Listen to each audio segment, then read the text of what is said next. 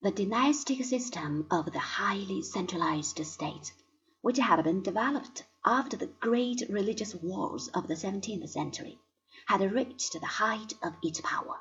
Everywhere the palace of the king had grown to enormous proportions, while the cities of the royal realm were being surrounded by rapidly growing acres of slums.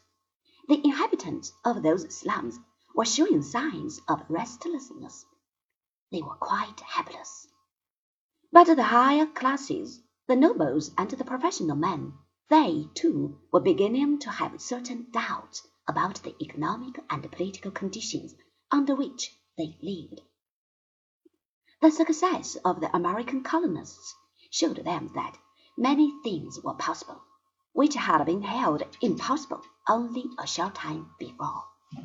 According to the poet, the shot which opened the Battle of Lexington was heard around the world. That was a bit of an exaggeration. The Chinese and the Japanese and the Russians, not to speak of the Australians, who had just been rediscovered by Captain Cook, whom they killed for his trouble, never heard of it at all. But it carried across the Atlantic Ocean.